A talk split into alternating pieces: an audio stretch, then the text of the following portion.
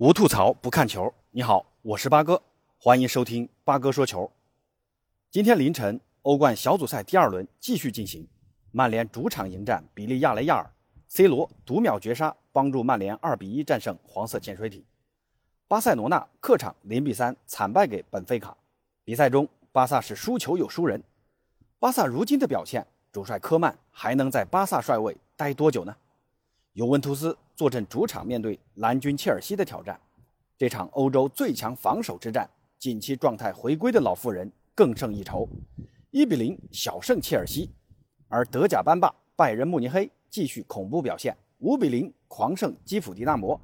莱万不仅开场十二分钟率先拿下一血，而且十五分钟后梅开二度，继续超神发挥。比赛的战况就不多介绍了。今天这期节目呢，跟大家聊聊曼联的逆转和尤文的败中取胜。巴萨这场球就不说了，确实没啥好说的。至于大家说的科曼啥时候下课，八哥预计这周末见分晓吧。打完马竞，如果还是今天的这种表现，那可以和科曼说再见了。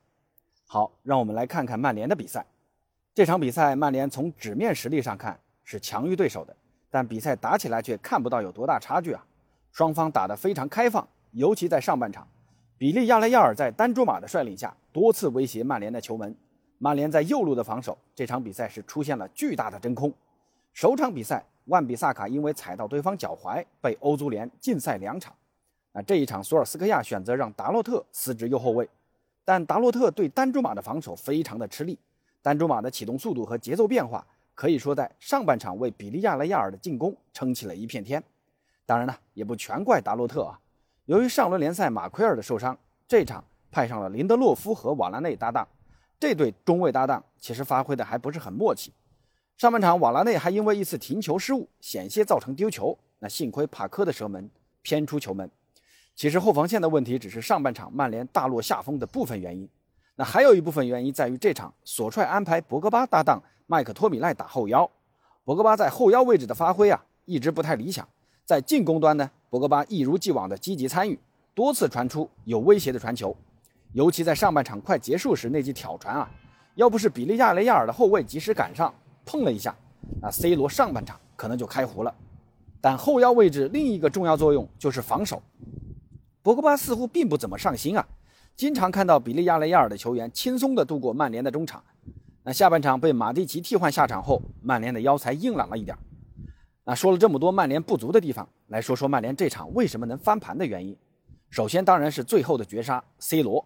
那这个进球就是 C 罗全场努力最好的体现，良好的门前嗅觉、永不放弃的精神，以及精湛的射术和那颗超大的心脏，又一次拯救了曼联。给 C 罗助攻的正是徒弟林加德。林皇在第八十八分钟才替换格林伍德上场，当时弗雷德在左侧的长传找 C 罗，C 罗卸下传给林皇。林皇依靠良好的身体对抗能力，倚住两名后卫的贴身防守，回做给 C 罗。这徒弟给师傅架炮，只见师傅迎球小角度怒射，这个射门力量极大，角度又刁钻。门将虽说碰到了皮球，但也没法改变皮球轨迹。那就像詹俊老师说的那样，师徒同心，其利断金啊。说完 C 罗师徒，还有一个人不得不提，那就是 B 费。那这一场 B 费的表现可以说是小腿级表现啊。射门、助攻、组织、传威胁球，无所不能。扳平的那个球就来自 B 费的精确制导传球。当然，特莱斯的凌空抽射打的也是相当漂亮啊。上一场 B 费的罚丢点球，队友们也是给予 B 费很多的支持。那这一场 B 费也没有辜负队友的厚望，多次犀利的突破和手术刀般的传球，帮助曼联逆转取胜。那谁才是曼联大腿级表现呢？啊，当然是圣德赫亚。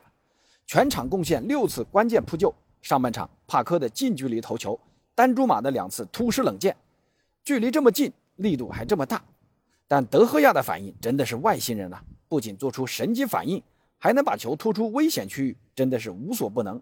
而且下半场八十七分钟那次扑救更是绝了，扑完躺在那儿做不了任何动作，愣是用指尖挡住皮球，给了队友跟上反应的时间。如果不是全场德赫亚的超神发挥，曼联这场要想逆转，那是难上加难，不输球已经是万幸了。最后不得不说，久违的红魔精神又回来了。以前曼联打逆风球往往容易一泻千里，这个赛季，曼联那种不服输的精神似乎又回来了。打西汉姆联，林皇的那脚天外飞仙，还有这场 C 罗的读秒绝杀，都是最后时刻的逆转。福克森爵士给这支曼联灌注的精神力量的回归，将为他们带来源源不断的精神动力。打不垮的曼联终于要回来了，加油吧！那说完曼联，再来说说老妇人尤文图斯对阵上赛季欧冠冠军蓝军切尔西的比赛。尤文的状态开赛以来一直不稳定啊，后防老化，中场组织能力低下，前场终结能力随着 C 罗的离去逐渐下滑。蓝军刚刚在联赛输给竞争对手曼城队，人们对于这场比赛的展望也是在于两队谁的防守更加稳固。这场比赛呢，南军可以说是压着尤文打，以防守见长的切尔西。全场控球率高达百分之七十五，不过切尔西似乎更喜欢打防守反击的足球。尤文让出球权，切尔西似乎不会踢了一样。在尤文的密集防守下，卢卡库在前场感觉有点独木难支。虽然切尔西有十五脚打门，但只有一次射正。而且尤文的战术安排让切尔西非常的不适应，比赛节奏的下降让以往犀利的快速反击不犀利了，阵地进攻根本不是切尔西的长项。卢卡库除了零星的背身拿球、转身射门，让人看到点威胁，其他时候被尤文的后卫看得死死的。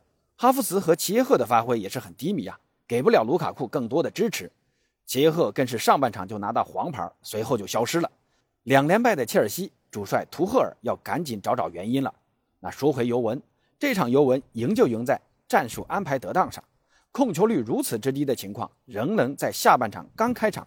仅仅十秒钟，趁对手立足未稳，来了个突施冷箭，随后转入尤文擅长的阵地防守。切尔西对此是一点办法也没有。那近四场比赛，尤文三胜一平，那赢球对象还包括桑普多利亚和切尔西这样的强手，状态也是逐渐回归。但这场比赛尤文虽然赢了啊，球踢的却是很被动。